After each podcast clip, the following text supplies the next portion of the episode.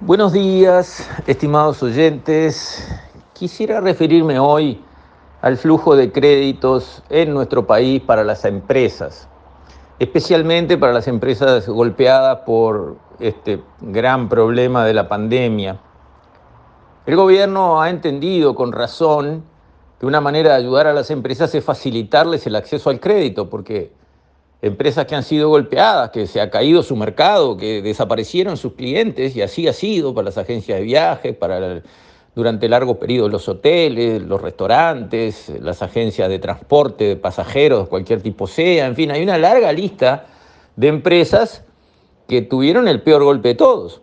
Desaparecieron sus clientes, nadie más les contrató nada durante meses lo cual es un golpe devastador en cualquier rama de actividad, vamos a reconocerlo. Imagínense un ganadero que nadie le compra los vacunos, nadie. No, no hay mercado, no es cuestión de precio, no, no es el kilo más caro o el kilo más barato, nadie le compra, pero tiene que seguir gastando. Bueno, eso pasa en algunos sectores de la actividad del Uruguay y el sector, llamémosle turístico, comprendiendo eso, una bolsa grande de, de actividades, ha sido de los más eh, desfavorecidos, ¿verdad? De los que realmente han recibido un golpe devastador. Naturalmente, uno no puede inventar un mercado, el gobierno no puede ponerle clientes a una agencia de viajes si la agencia de viajes no tiene lo que vender porque la gente no puede viajar, no puede hacer nada. Lo que sí puede hacer es tirarle un salvavidas, es ayudar a esas empresas a mantenerse a flote, mínimamente vivas, hasta que la situación se revierta, y eso se llama plata. Eso no se hace hablando, se hace poniendo, poniendo plata. Y las empresas, en general, las que están dirigidas por personas de buena fe, no quieren currar con la crisis, no quieren aprovecharse del desastre, quieren mantenerse a flote y están dispuestas a poner de sí, o sea, a pagar por mantenerse a flote. Aceptan el impacto negativo, aceptan el daño, lo ven como la regla de juego. A veces a uno le toca perder y bueno, hay que perder. Pero perder puede significar destruidos para siempre y nunca más, o puede significar un impacto negativo, un daño que habrá que absorber con los años buenos que vendrán y entre medio mantener la luz prendida. De eso se trata y eso es lo que quieren hacer las empresas, conducidas, como digo, por personas de buena fe, no por bandidos o curreros que quieren aprovechar la malaria para hacerse un manguito de regalo. No. Entonces ahí llega el crédito. La palabra es crédito. Crédito y no a tasa cero, crédito a una tasa razonable para que esas personas tomen deuda ahora para mantenerse a flote y lo repaguen en años buenos que vendrán. No cabe ninguna duda que vendrán esos años buenos. El gobierno lo entendió así y tuvo el arresto de empujar lo que el gobierno puede dar rápidamente desde el Ministerio de Economía, que son las garantías, los famosos fondos SIGA, eh, un sistema que permite a un particular ir al banco, tomar un préstamo, pero que la garantía de su préstamo, en vez de ser solamente su empresa y su persona y sus bienes, también sea el respaldo estatal. Eso es la línea SIGA de garantías. Hay miles de millones puestos a disposición por el gobierno para respaldar créditos a privados, lo cual fue un rápido y buen gesto por parte del gobierno. Ahora, ¿qué está sucediendo con eso? En una versión corta, ¿quieren que se lo diga rápido y corto? Nada. No está pasando nada. Se dan muy pocos créditos respaldados por garantía SIGA. Los bancos no entendieron que les corresponde poner el hombro en esta circunstancia. Están llenos de efectivo, están llenos de cash. Tienen que prestar. Sí, tienen que prestar. Es parte de la función y de la responsabilidad económica y social. Tienen que prestar.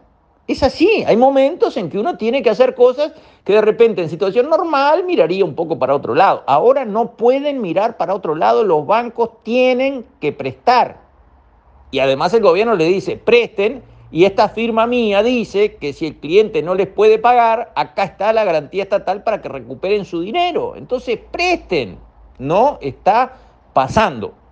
No está pasando en la banca privada, que está encerrada en sí mismo. Hablo con conocimiento de causa, entiéndanme bien. La banca privada no está empujando préstamos. no está, digamos, haciendo un esfuerzo grande por colocar dinero. Está sentada atrás de un escritorio esperando que alguien venga a golpear la puerta y cuando golpea la puerta eh, le mira de canto la carpeta y lo estudia y, ah, esto no, el otro sí, el otro no sé, veremos, está, en una actitud difícil y ni pelota le da a la garantía SIGA para decir, ah, bueno, está, si esto lleva garantía SIGA, presté y chau, no importa, presté. ¿Por qué? Porque el país lo necesita. La banca privada no está empujando para colocar dinero y ayudar empresas. Créanmelo, es así, hablo con conocimiento de causa. ¿Y qué pasa con la banca pública? ¿Para qué tenemos al BRO, el Banco País, que tiene cientos de sucursales, creo que son 400 en todo el país o algo de ese orden de magnitud, no me tomen la cifra exacta? ¿Alguien sabe cuántas sucursales del BRO dieron algún préstamo SIDA? Siga. ¿Quieren averiguarlo? Se van a llevar un susto, ¿eh? El Banco País, a donde el SIGA tiene que ir, digamos, eh, a empujar y empujar y empujar y empujar porque de eso se trata. Nada. Uno va a cantidad de sucursales del Bro. Miren, quiero tomar una línea para este, mantener a flote a mi empresa, este, usando eh, el respaldo de las garantías SIGA. ¿Qué? ¿De qué me está hablando? Dicen funcionarios del Bro, en agencias Bro, en el Uruguay de hoy. Pero, ¿cómo puede ser? ¿Cómo puede ser? Hay un gran divorcio entre la buena visión y las buenas iniciativas del equipo de gobierno del presidente de la calle Pou, que ha conducido bien esta pandemia, ha hecho muy bien los deberes. Yo lo saludo de pie porque es una situación espantosa. Un gobierno recién llegado, maniatado por números financieros malos que venían de atrás, y lo ha conducido muy bien y en este tema ha dado en la tecla, ha puesto garantía estatal para que los bancos presten. ¿Qué ha sucedido? Eso no funcionó. Entonces hay que bajar un escalón el accionar del gobierno. En primer lugar con el bro, porque ese es nuestro. Entonces decirle, prioridad absoluta, bro, prioridad absoluta, a ver si entienden, cada sucursal tiene que competir entre sí, a ver cuántos préstamos SIDA consigue colocar. ¿Cuántos? Todas las agencias, todas las sucursales del Bro deben prestar con garantía SIGA. Queremos que haya muchos créditos otorgados en cada rincón del país para ayudar a los sectores a mantenerse a flote. Es una orden de arriba para abajo. Y el que se hace el desentendido y cuando le dicen quiero tomar un préstamo SIGA, contesta, ¿y eso qué es? En una sucursal del Bro, ese tiene que ir al archivo a desempolvar carpetas viejas durante tres años, porque no es lo que el país precisa ni quiere.